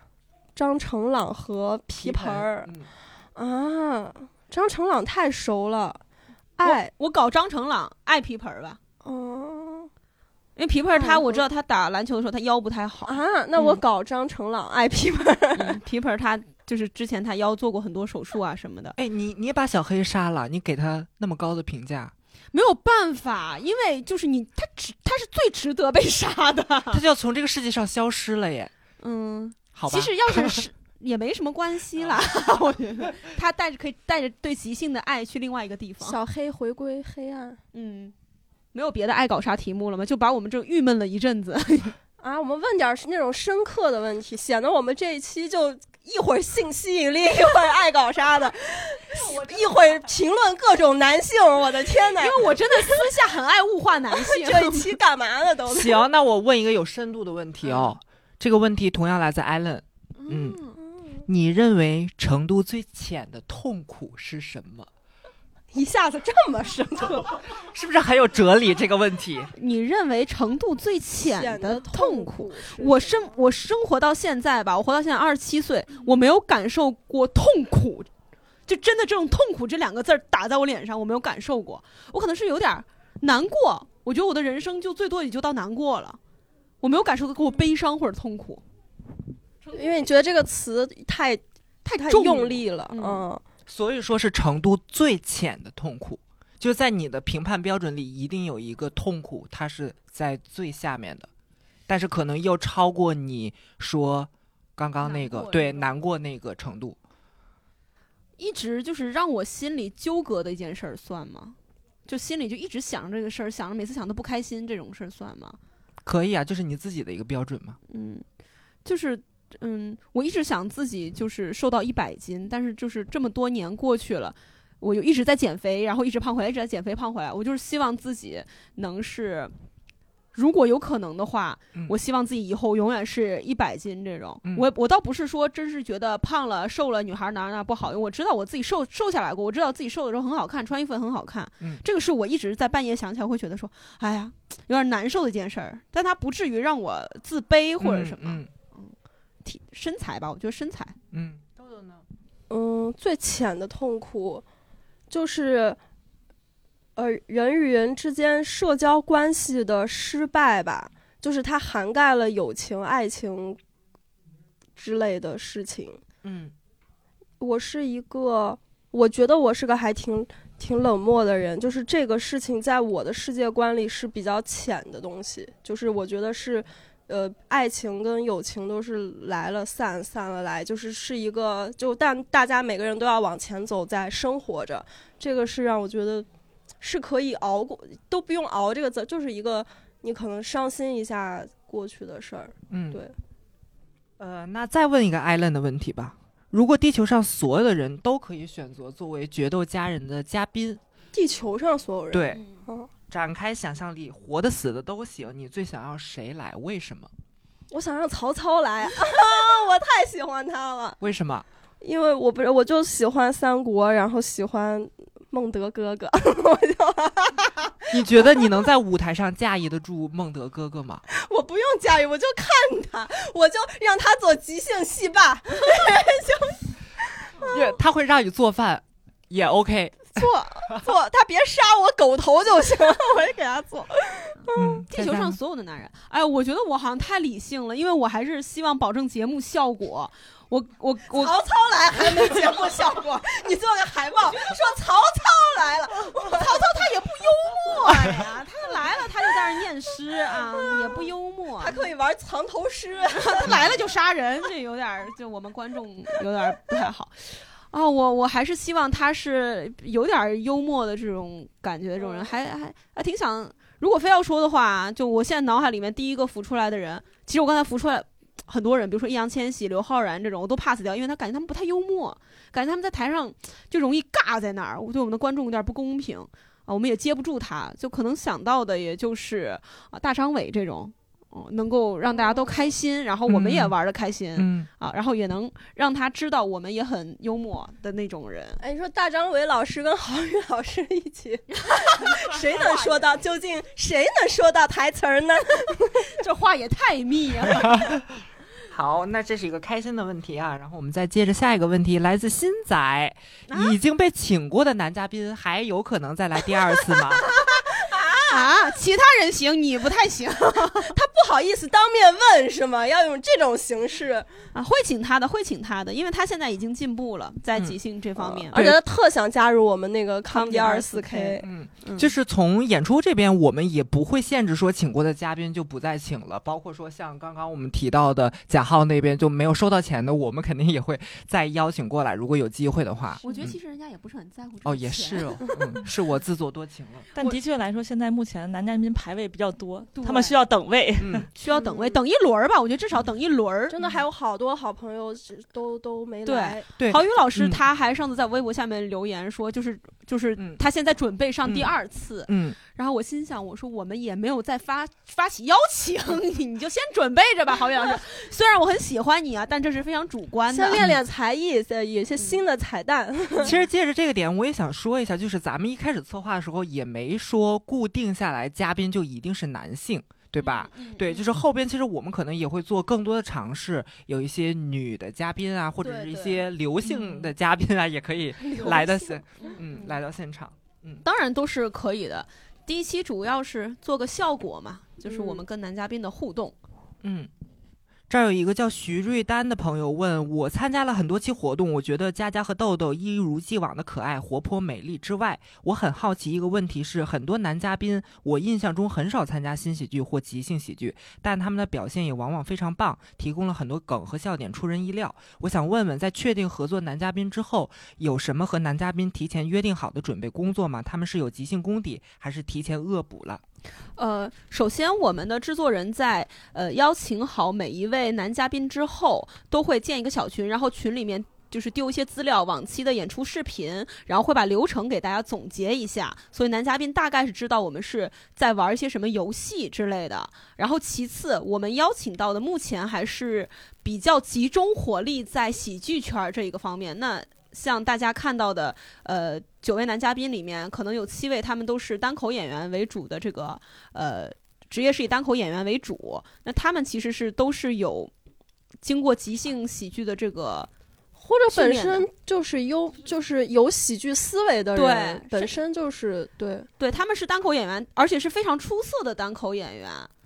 而且主要我们在挑选男嘉宾的，就是在邀请男嘉宾的时候，也会考虑到他对他们一都会对即兴喜剧有一些了解，才会去选择他们，而不是说只是因为他们单口喜剧的成就比较高而来邀请他们。他起码要么是自己参加过排练，要么是看，起码你得看过即兴，你知道即是都兴是对。即兴有一些一定了解。还有一点就是像在单口这个商演里面，它有一个角色叫主持人，他是需要和观众互动的。互动的时候，他可能需要让观众放松，可能可能他是有一些即兴的这个能力在的。像贾浩、毛东，他都是在这个方面有过比较多的经验，那可以可想而知，他在这方面动脑会动得比较快。对。我特别想聊一个事儿，很多观众都觉得即兴是不是你提前你要准备好好多的幽默，你得出梗就好难呀。反而我们跟男嘉宾所有男嘉宾沟通的就是不要不要出梗，你不要去幽默，就是比如比如说，因为都是设计好的，比如说那个采访的那个环节。你你的心里就觉得你是参加一个很正经的采访，观众给了一个角色，你就是那个人，你一定要特别正经，真的把自己当那个人，真的认真的回答主持人每个问题，他反而是好笑的。如果你自己提前预设了好多梗，反而容易尬住。所以他们因为是有经验的喜剧演员，他们做单口，他们知道这一点，他们也认同这一点，所以他们才能做到。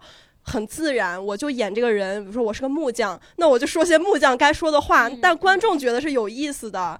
所以即兴就是，反而就是即兴准备了是一点儿都不好笑。对对对。如果你看了一场即兴演出一点都不好笑，反而是因为他们预设了，或者他们之前可能有讲太多东西，排练过太多东西，那样是不好的。对对对，即兴。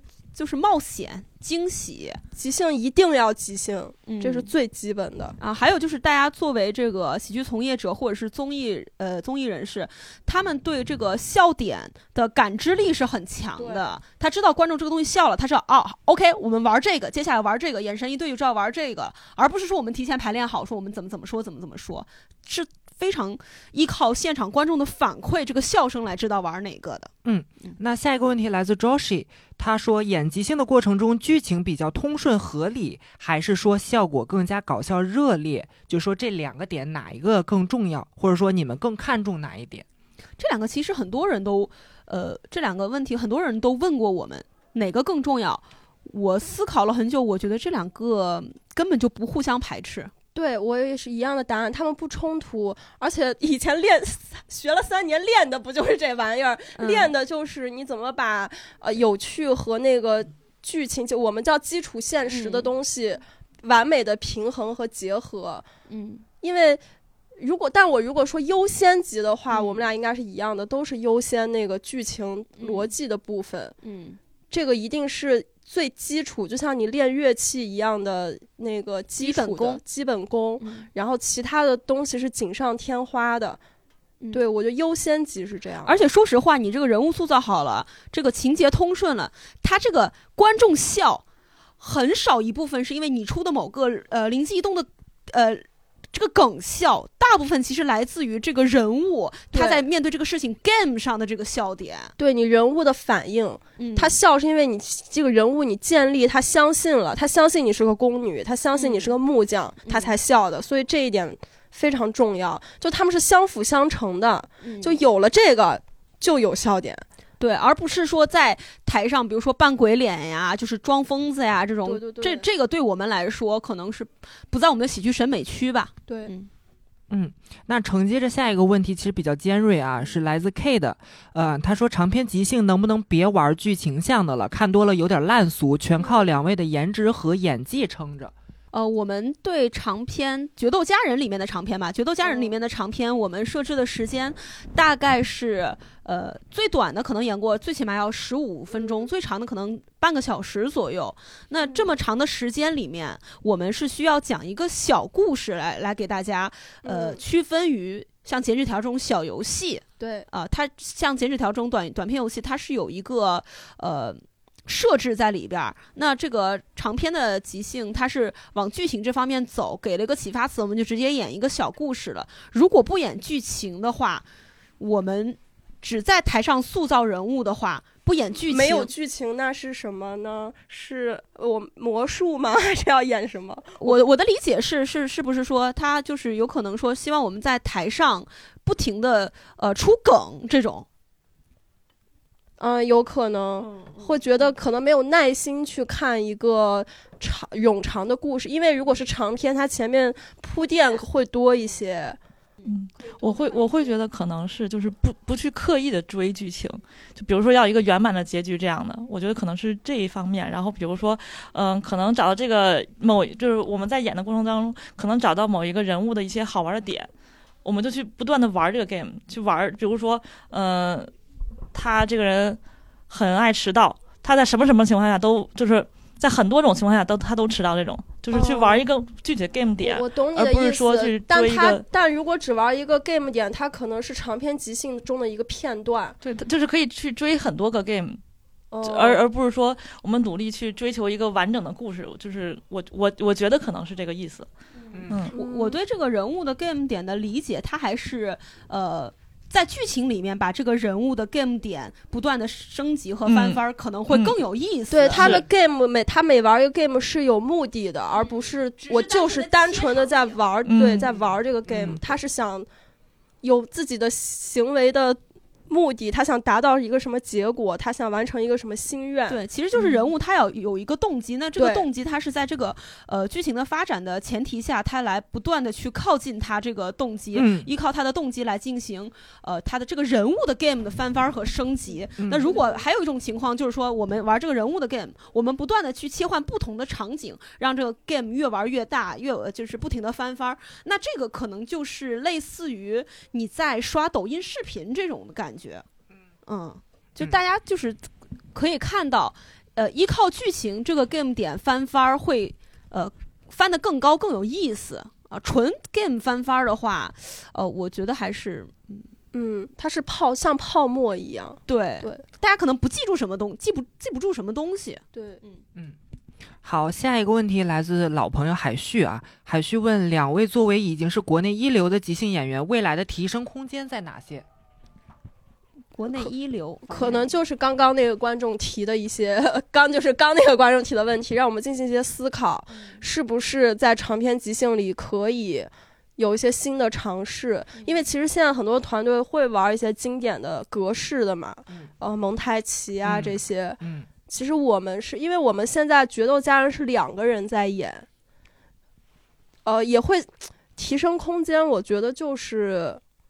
多尝试一些在我们舒适圈之外的角色，因为我们其实很少在舞台上演一些，呃，奇怪的角色，比如说很飞的，比如说突然演一个木匠，突然演一个小偷啊、警察，这些是比较少的。我觉得是。可以多往这方面练习。这个也是我作为一个旁观者，因为九期干下来，我也会觉得说，是不是之后可以多尝试一些，就是更出跳的一些角色。对，显然我们这个《决斗家人》第一季，因为这个策划刚下来，中间不断的就是我们的工作人员会给我们反馈说，是不是可以尝试一些新的东西啊什么的。我的理解是我们整个这个演出的优化和升级，我们放到第二季，然后第一季我们是。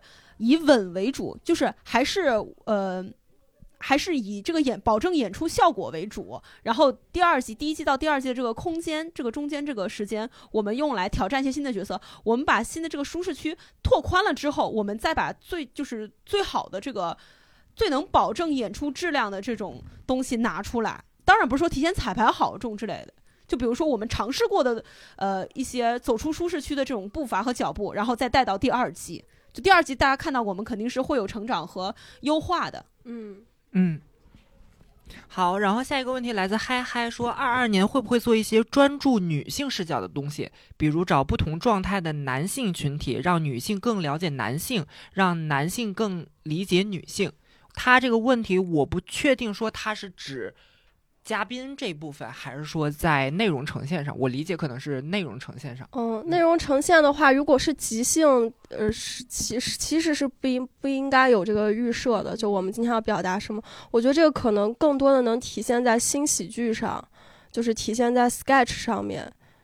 嗯，对。那其实我和豆豆作为两位女生，呃，在即兴拼场秀的舞台上也有很多次的长篇来表达出我们对这个呃女性视角和男性视角的一些观点，啊，就比如说我们两个会在演长篇的时候，比如说呃演我们非常渴望谈恋爱或者什么，然后到了最后，其实落点落到就是说，哎，其实就是呃这么刻意的去寻找呃谈恋爱，就是还不如好好提升自己。虽然说是呃比较俗套的一些东西，但是最起码我心里可能是这么想的，表达出自己非常。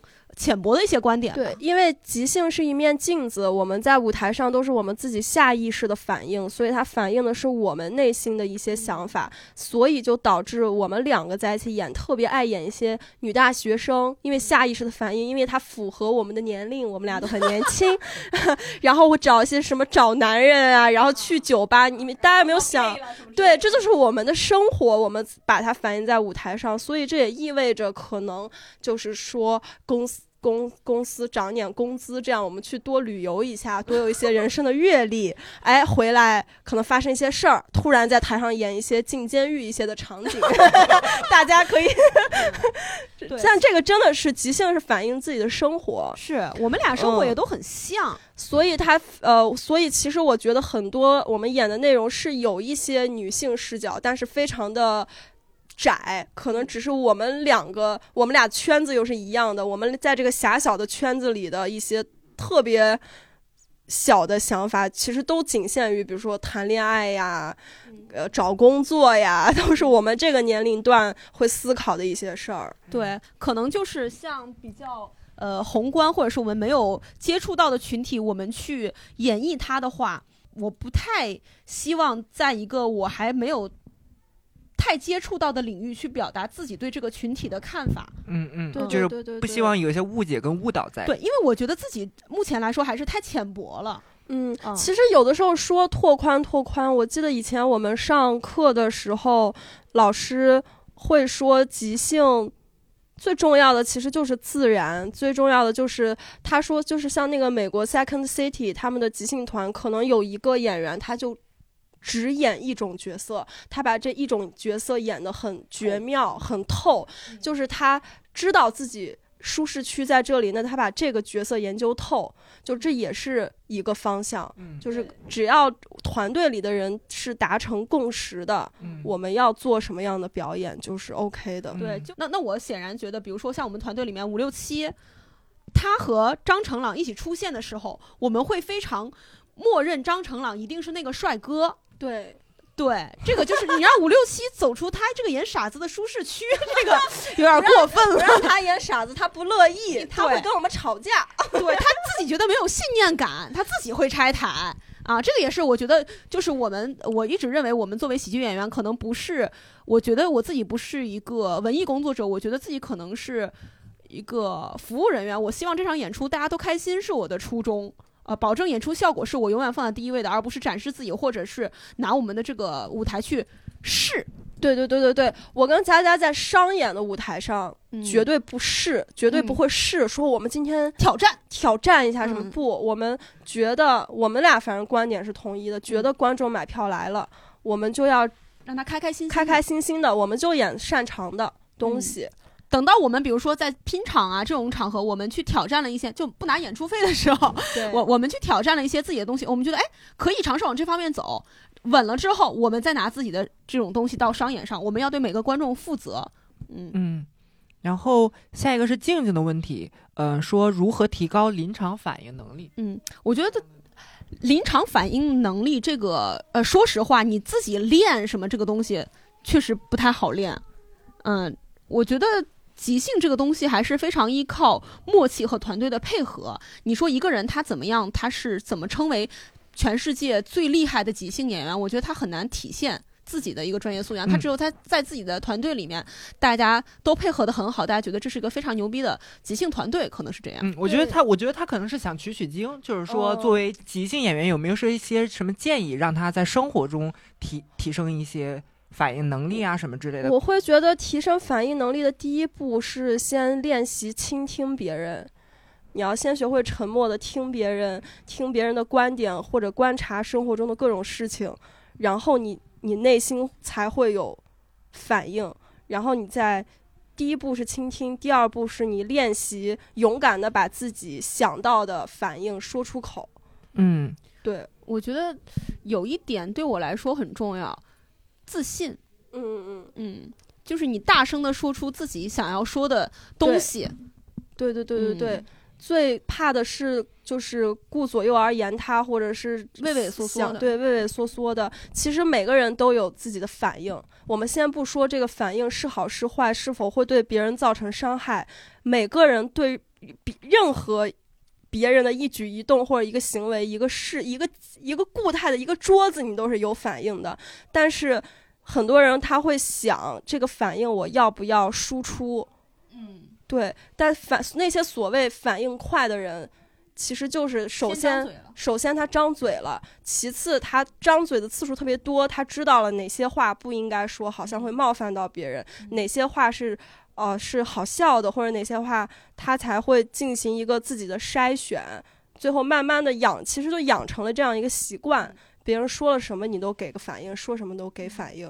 嗯或者你可以多跟自己比较要好的朋友啊什么的多聊聊天，多张嘴，挺对对对，多说说多，跟别人说自己的想法。好，然后下一个问题来自五六七，这个问题很大啊。决斗家人准备开千人专场不？问制作人。制作人笑了。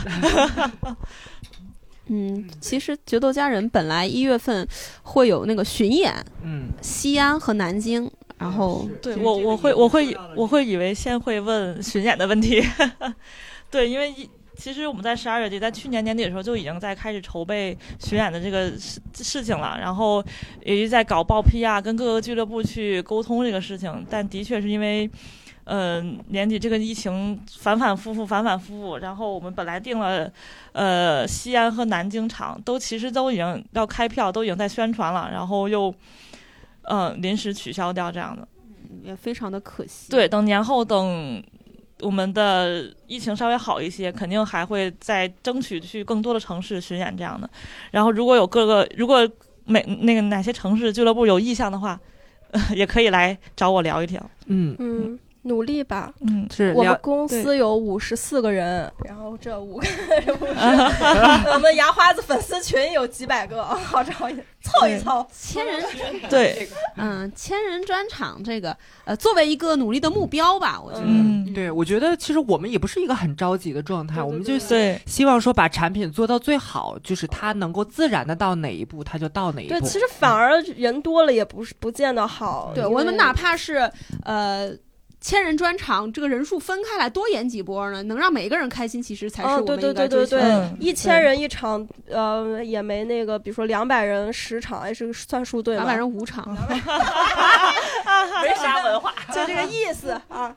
巡演的问题之所以刚才没一上来就说，就是因为我们三十份的问卷里边只有两个人提到了不同城市什么时候来演，对，两个都是成都的，可能其他城市不太欢迎我们。嗯，没嗯。关系，我们硬去，我们非得去，嗯。我们就想去，我们就不去成都。我们就喜欢预期违背。啊、那个不同城市，我们肯定都会希望更多的去走到，然后这个是第二年的计划，然后我们也会看时机跟情况，嗯。因为现在疫情也在反复嘛，对对，也是希望大家在做好防护的同时等着我们。对，而且现在北京疫情也很严重。就随时关注那个公众号的消息吧。嗯嗯，希望各个俱乐部啊，或者是、嗯呃厂牌啊，嗯嗯或者大家有推荐的当地就比较呃喜欢的演员，作为我们嘉宾也可以多多推嗯荐，对，嗯多跟我们互动互动嘛。是的嗯，嗯、然后这两个问题我觉得可以一块儿问，一个是来自 Howie 的，叫下一季有什么新玩法吗？还会有男嘉宾吗？然后下一个是来自来回跑的，说什么时第二季什么时候开始？赶紧给我上班。我们还没放假呢，还没放假。第二季整个产品，呃，肯定会有一个全面的优化和升级。嗯，嗯，男嘉宾肯定还是会有的。对，因为已经在排队了，对对对，嗯不好而且可能还会有女嘉宾。嗯是是，就是我们想要说把这个尝试做得更宽一点，然后具体什么时候启动，呃，随时关注牙花子喜剧的公众号吧。我们这边一旦能够落出产品，马上会跟大家分享的。嗯，还有就是，大家可能会在群里面经常会说，呃，为呃，为什么请男嘉宾不请女嘉宾？希望看到三个女孩在台上互撕，呃，这个是我我不太希望的一个嗯东西，就是其实我们私下关系，无论是男演员、女演员，私下关系都很好。其实请男演员和女演员在我们这儿来都是嘉宾，不会是因为她是女嘉宾，我们就演一些什么姐妹情、互撕的那种东西。嗯嗯。然后下一个是来自黄牛的问题，说买你们的票总是亏钱怎么办？他应该不是说买票吧，是倒票亏钱了吧？倒票不可能亏钱吧？那很多人都要出手。他在试图引起我们的注意。我们决斗家人后面几期问制作人是不是都抢贼快？对我们后面几期的门票基本都是几秒售罄对，是都是。现在黄牛就是已经合法到可以上 电台直接问了吗？而且他的 ID 叫黄牛，这我可我们可帮不了你。嗯，然后下一个问题来自胖胖，问有没有印象比较深的观众，然后是你们希到希望收收到什么样的提示词？呃，比如你们好像不希望有些提示词太内部梗，然后自己最满意的一个现挂是什么？嗯，我说一下提示词这个呃内部梗这个呃，我知道我们的单立人有很多老粉丝一直关注我们，呃，也是比如说郝宇老师那边来的呃粉丝，然后就转化为来看我们这边的观众，呃，比如说在聊到一些内部的东西的时候，可能会对第一次来看我们演出的观众不公平。他们可能就听不懂这个东西，呃，我还是希望所有人都能看懂、听懂、然后笑懂。对对对，所以关键词我们最喜欢的就是我们问什么答什么，很自然的一个状态。问卫生间有什么，你说卫生纸也好，你说马桶都好，就是很真诚的一个你第一反应想到的。是我我觉得大家就是看演出不要带着那么大的包袱来，尤其是看即兴，就是大家而且而且希望观众自己不要想带梗来。是，就是如果说你有意愿尝试，当然可以啊，我们也很欢迎。就是有一些即兴的工作坊啊什么之类的，都可以给你。提供到入门的这样的一个机会，但是如果你是看演出的一个状态，其实我们还是希望大家能够放松下来，然后跟演员这边做好配合就好了。对，很多朋友也是好心，可能觉得一个好笑的或者有趣的关键词能帮到我们，其实反而是帮不到，就是反而是一个比较基础的、自然的、真实的关键词，才能让我们有所发挥。就比如说，已经一个很奇怪的。东西他可能会演，就是会演的非常的飞，非常的就是其实就是基础现实那个部分会比较难建立。对我们最喜欢的就是真诚的回答就好了，简单的、简单普通的、平淡的回答能激发我们更多的想象力、创造力。嗯，然后这个印象比较深刻的观众，你们俩各自说一个。嗯，我现在马上能想到的确实是求婚的那一位五六七，我也是他的前期的准备。他后面前期的准备，就是 对求婚他之前的这一期一系列的准备。他那天好姑娘说他是请了假来的，对，嗯，因为因为他他他的求婚一开始只是在佳佳的微博里评论了一下，嗯，然后因为我正好跟这位观众认识，我就说我说你联系一下好姑娘，对对，然后我就我就跟五六七联系上了，然后后来他也是在跟我说，其实因为正好那天是他的生日，所以他就想正好借此机会来。呃，来求婚。我说你需要什么？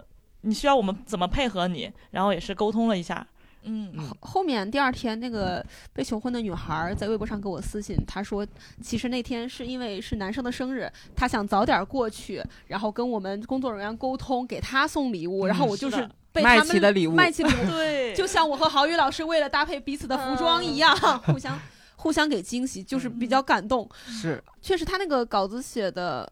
啊，很好，然后他很很真诚，对，一个是很感动，然后还有一个是他那天确实是有给我们带一些糕点这样子，北京点心，拿人手手手软，嗯，好，呃，我最满意的一个现挂，嗯。啊，感觉还挺多的，就当下就满足了，后面就想不起来了。嗯，这个真想不起来，现因为是现挂，所以记不住。因为你在台上通过观众的笑声和掌声，你已经得到满足了，你在台下就忘了。对，而且我们特别忌讳，比如说第二次再用这个梗，在就是因为你可能一个现挂，你觉得很精彩，你就一直记着它，你会在下一次演出下意识的说出同样的台词或同，那就不是即兴了。对，违背了即兴精神。对对对，嗯。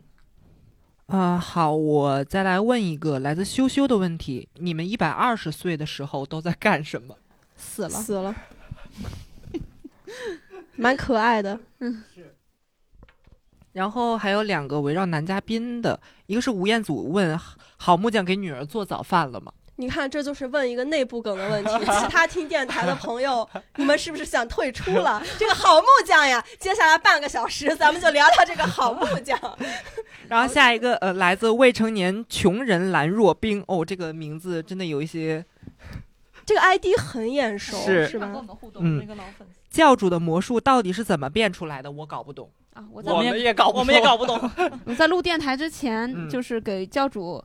就是问了一下他这个事儿，嗯，然后他不愿意透露，嗯，那就算了吧。魔术啊，毕竟还是有魔术的魅力的。对对对，说出来可能就没意思了。而且确实我们不知道，我们也挺想知道。然后这个问题来自汪公。我不知道怎么说，有第二季嘛？知道的时候已经完结了。那我想说，知道的未免有一些太晚了。我们都演了九 期了。当呃当然会有第二季，刚刚也说了。然后后续的一些相关进展可以持续关注牙花子喜剧公众号。嗯，呃，时间也差不多了，我觉得我再问最后一个问题吧，用五个词来形容一下对方。嗯，我形容一下豆豆。嗯，首先我觉得他很鬼马，这个其实像这种类型的女演员，喜剧女演员是在舞台上是比较少的。首先她要足够的聪明，然后她即兴反应能力要很快，所以她才能，而且她一定得可爱，她的舞台形象一定得是可爱的，所以她才能用鬼马这个词儿来形容她。嗯，我们一人说一个吧，因为得想挺久的。嗯，佳佳。嗯，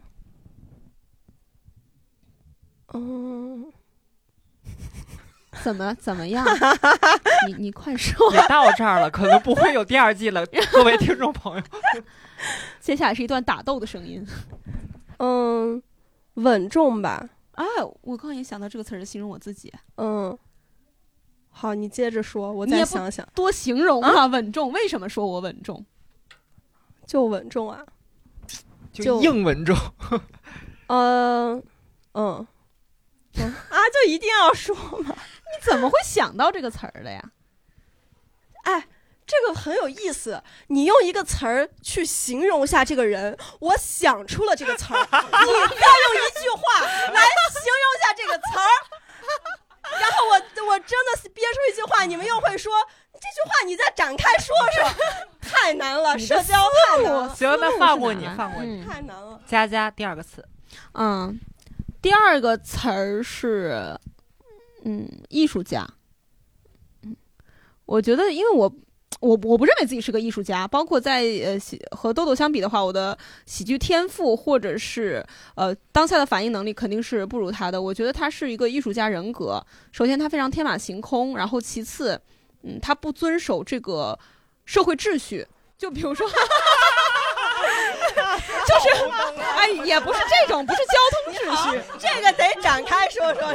就是比如说像迟到这种，我之所以能原谅他，是因为他有产出，他确实在这个专业上面东西我服，我能忍他迟到。他要是他又迟到，他在舞台上又演了一些乱七八糟的东西，我我是肯定不会跟他合作下去的，对吧？是，就是艺术家人格，我觉得他是有艺术家人格。对，而且他是都是把需要的东西甩到群里，然后说我刚起床，就是这种。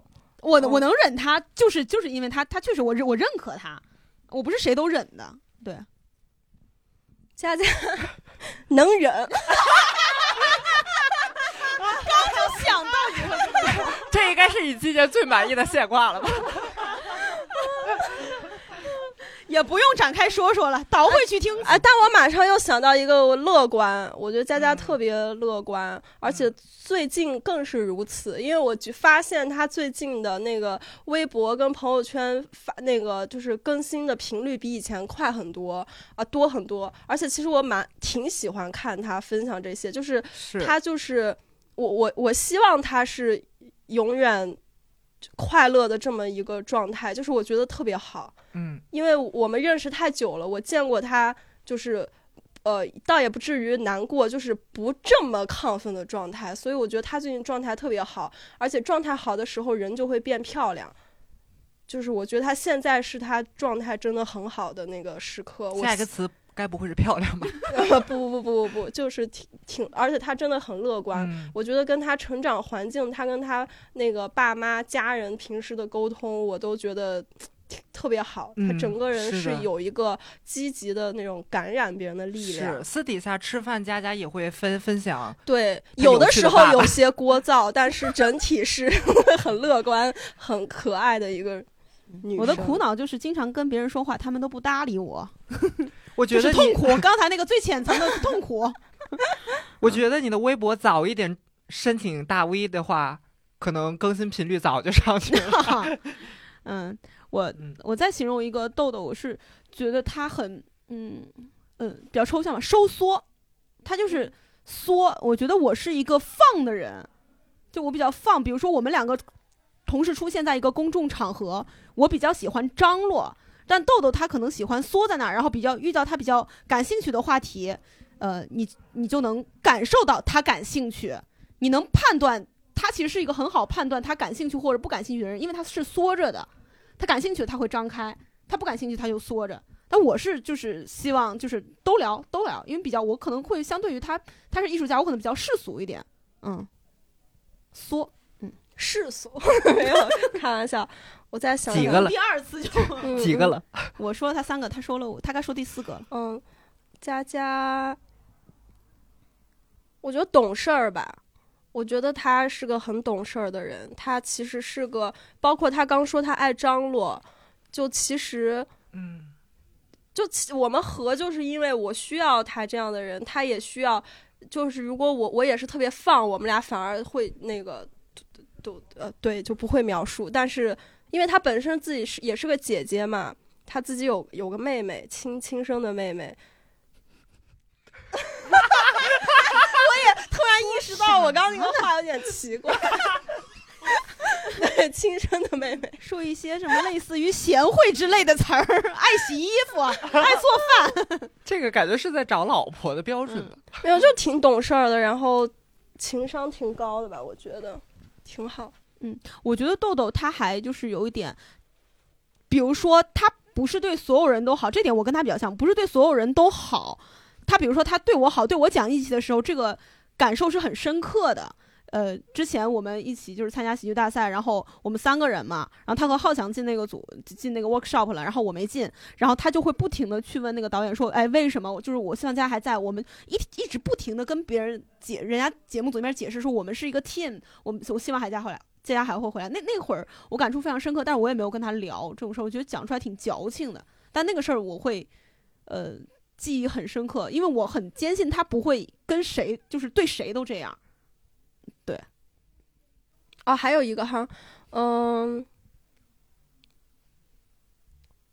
这种沉默是在思考，而不是在 那个硬编哈。就是眼神在漂移，看面前所有的字能组合出哪一个词。对，因为我觉得用词语来形容人，就是肯定是不立体的，是片面的。所以那我让你最后用一句话来啊，形容吧。一句话，佳佳是一个，我用一个，嗯，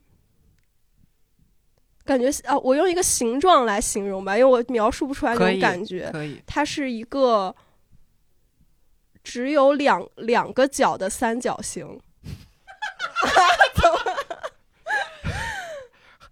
嗯，嗯，大概就是这样，一个吃豆人儿。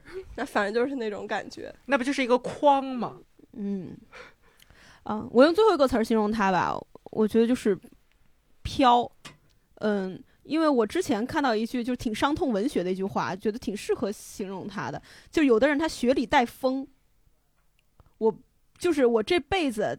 我跟豆豆相处到现在，我没有办法想象他安稳的在一个地方守着自己的家庭的样子。我觉得他学里带风，他是，呃，广东人经常形容用这个词儿形容，呃，那种女孩就是世界女。她可能会满世界的跑，但她雪，因为他学里带风，所以他不可能在某个地方停下来活一辈子。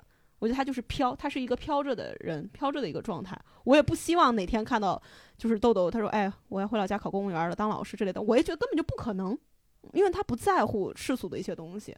我我比较在乎，他不在乎。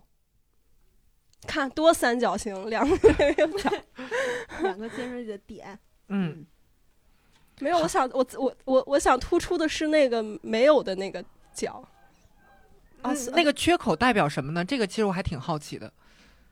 就是他，你说它尖锐吧，其实它不尖锐，它很很，它其实很感性，很柔软。但你说它柔软，它又有它的尖锐在，嗯，就是那种嗯感觉。啊，这我能理解。嗯嗯，还是挺说到自己的，就我自己感觉自己为人处事确实是这样。嗯，好，非常感谢三位今天一起聊天儿，啊、那好姑娘呢是一个 很好的人，好姑娘是好姑娘，好姑，我特别想要感谢一下我们决斗家人的幕后工作人员。首先是好姑娘，是我们嗯。这个节目的制作人。啊、她她真的很辛苦，因为她是一个。我觉得我的理解认为他是因为他是个非常地道的北京人，我对北京人有一些呃比较片面的理解。我接触的北京人，像什么五六七啊，像好姑娘什么，他们是处在一个可以很闲散的一个状态，但他为了这个东西，比如说像我们的报批啊、奔波呀、嗯就我我感觉挺累着他的，因为我们也是我们自己策划嘛，人也没加班费什么的。对大家可能不知道，我们工作人员就是我，就是因为单立人目前来说，确实是一个就是可以说是小公司，对吧？就是五十几个人一个小团队，但是那个好姑娘作为制作人。她要做很多很多的事儿，就等于一个人要包揽很多的活儿，就是报批，我们演出得跟着。我们俩可能想了一个项目，我们自己演了拿演出费，但是好姑娘她演出是要跟，她其实是要加班的。包括肉儿，大家看到的牙花子的公众号都是她写的，然后我们的演出她要跟，包括我们那个决斗家人道具他们都得做，然后还得就是什么都海报，就全能，我嗯感觉是。对。然后我们之前这个项目就一拍，然后我们新喜剧的制作人脖子他也在。道具这方面其实给了我们很多的灵感，像我们看到那个绶带啊什么的，就是大家都有自己的审美，都有自己的选择，所以我们做出来的这个决斗家人，它是一个非常年轻态的东西。我觉得比跟其他的典型的经典的演出产品来讲，我们这个东西是非常年轻、非常自由的一个东西，是因为大家都很年轻，大家每个人都有出力。嗯，我我希望还是这个东西做的越来越不一样，或者是越来越好，大家都在往对，一就稍微个方向努力。升级一下。嗯然后我们那个《决斗家人》第一季的片头的那个声音是现在微微有些火的土豆老师录的，是这个声音我们可能会暂时的保留，做一些修改，就把其他人都删掉，把他那段儿 反复播放，反复播放。私下私交也比较好，而且他当时也没火嘛，他愿意帮我们录。对对对，我还催他，你赶紧，赶紧，我要剪。是 那那希望第二季能邀请他来。哦，对他有提过想来，对。对他想来，他想的不得了。嗯，请他吧，给他个机会。那他等着吧。等着呢，都播你录音了，还想咋样？呃，所以说，其实一个好的产品离不开每一个人的努力，就从台上到台下，包括说每一位观众的支持，嗯都是让这个东西变得更好的一个点。嗯，对，很感谢大家。每次开场的时候，我们和豆豆不是摆一个 pose 嘛，就明显能感觉到那个 pose 灯一亮的时候，大家的掌声是每一期越来越热烈的。是，对对对，这个项目真的是和观众共同完成的，嗯，就是大家能接受即兴喜剧这个形式，喜欢，能花钱来看。在微博上写一些观后感之类的。嗯，我们真的每个都会看，每因为也就是不多。没有几个，没有几个。那艾特就是一般就是有些朋友会写完观后感艾特我们，我们都会看。是，就是也很感谢这些给我们反馈的关注，对对对就是甭管说是好的还是一些建议，我们其实都有在认真的看。嗯，好，今天非常感谢大家一起坐下来，然后也感谢收音机前的大家一起陪伴我们度过了这么久的时间。那下一期一言不合什么时候更新，我们也不知道。嗯，呃，我们就下一期再见吧，好，下一期再见，祝大家新年快乐！我是佳佳，新年快乐，我是豆豆，拜拜。拜拜。她是好姑娘，我是拜好拜 我是豆，拜拜拜拜拜拜，新年快乐，新年快乐。